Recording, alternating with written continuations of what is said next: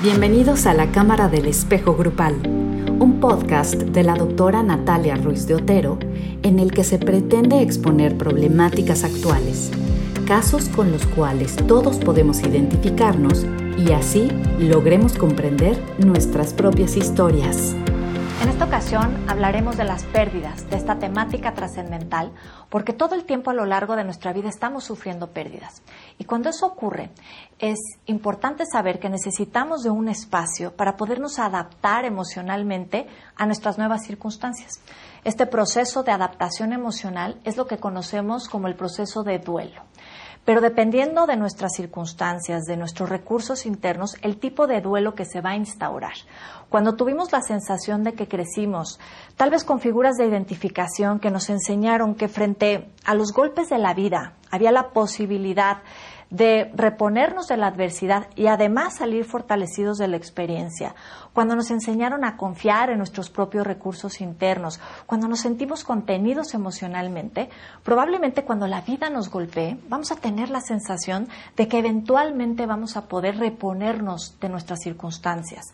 Pero en el otro contexto, cuando crecimos en la sensación de desvinculación, con carencias, en la sensación incluso de una proclividad al aislamiento afectivo o a la depresión, cuando la vida nos golpea, tenemos la sensación de que nos vivimos muy disminuidos en nuestros propios recursos internos. Pero cuando eso ocurre, no tenemos que desvalijarnos, es decir, es importante saber que independientemente de nuestras historias, todos tenemos la posibilidad y la capacidad de hacer algo con lo que nos ocurrió. No nada más detenernos a reflexionar, ¿por qué me ocurrió esto? ¿para qué me ocurrió? Sino detenerme a reflexionar, ¿y ahora? ¿Qué voy a hacer con esto que me ha ocurrido? ¿En qué voy a convertir mis heridas? Y esto es fundamental porque estamos hablando entonces de la capacidad de la resiliencia. Esta resiliencia, que quiere decir que es esta habilidad que los seres humanos tenemos para reponernos frente a la adversidad, pero además poder salir fortalecidos de la experiencia. Y vamos entonces a un ejemplo que nos quede con mayor claridad de Boris Cyrulnik, que es uno de los grandes expositores de resiliencia, pero que nos deja ver con mucho mayor claridad a qué nos referimos con este concepto. Él hablaba en la Segunda Guerra Mundial estos submarinos que se sumergían a una gran profundidad.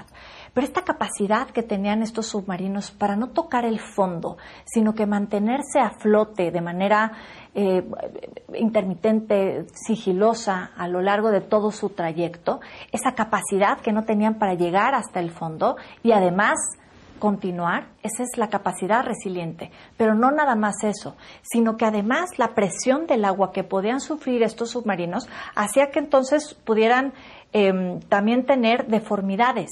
Pero en el momento en el que salían de vuelta a la superficie, tenían esta capacidad de rebote, de regresar a su forma original. Pero es bien importante saber que la resiliencia es una capacidad adquirida, no es innata.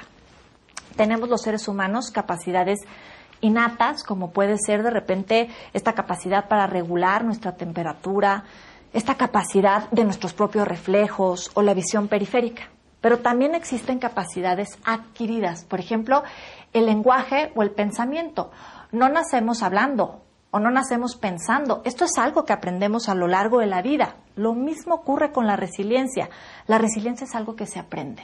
Pero es bien importante entonces diferenciar qué es la resiliencia de la supervivencia y de la adaptabilidad.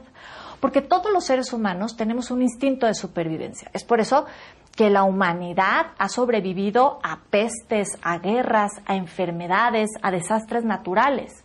Incluso también los seres humanos tenemos una capacidad de adaptación, de adaptabilidad y también puede ser un proceso innato. Un niño cuando entra al kinder de repente ve que todos sus amiguitos se sentaron en el círculo y guardaron su lonchera y entonces por imitación empieza a hacer lo mismo para poderse adaptar a sus nuevas circunstancias. Pero la resiliencia es diferente. La resiliencia es una capacidad que vamos adquiriendo con el paso del tiempo.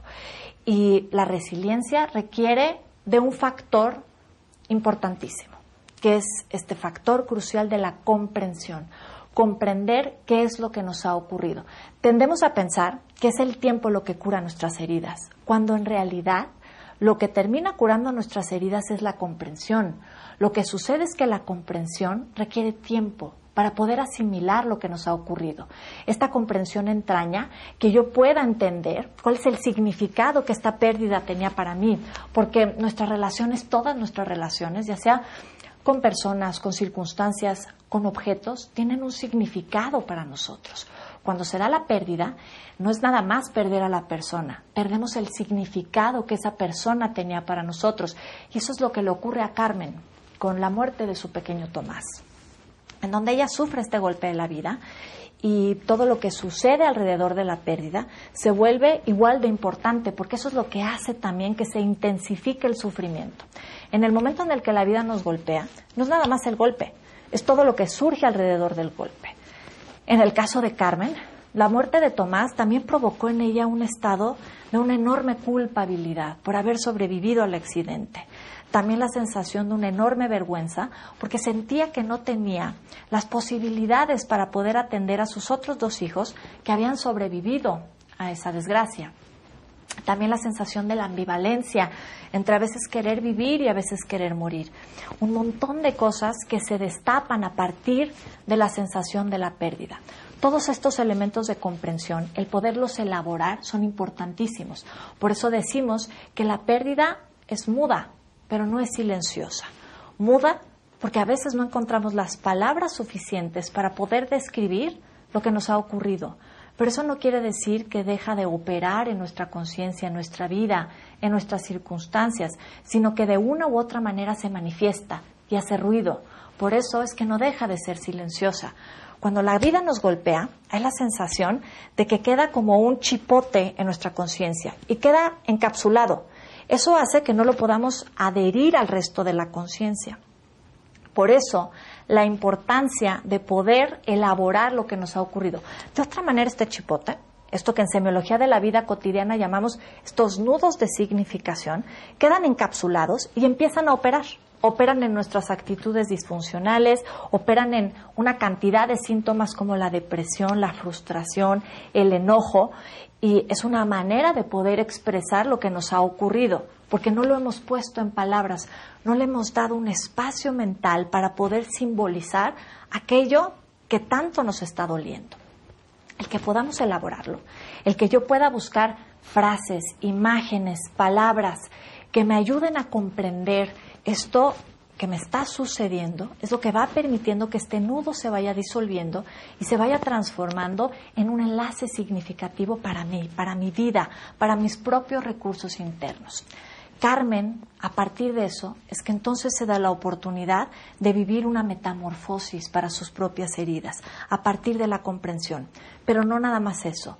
Para desarrollar resiliencia, el primer paso es la comprensión, pero el segundo, y es igual de, crucial, de fundamental, es el de buscar figuras de identificación. Y eso es algo que nos da el grupo. El que podamos de repente encontrar personas que han tenido que reponerse a situaciones y circunstancias absolutamente lamentables, esta sensación de decir, si tú pudiste salir adelante, eso quiere decir que yo cuento con la misma capacidad para poderme también reponer de la adversidad. Eso me hace identificarme contigo y me hace entonces crecer también en mis propios recursos internos.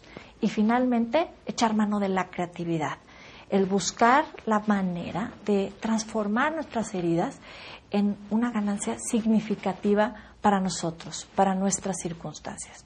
Espero que este blog te ayude a reflexionar sobre tus propias pérdidas, sobre estos golpes que a veces la vida nos da de manera disruptiva, sin que podamos advertirlo, y que a partir de la comprensión entonces podamos lograr el equilibrio nuevamente de nuestro mundo interno con nuestro mundo externo. Ha sido un placer volver a contar con tu presencia. Te mando un abrazo.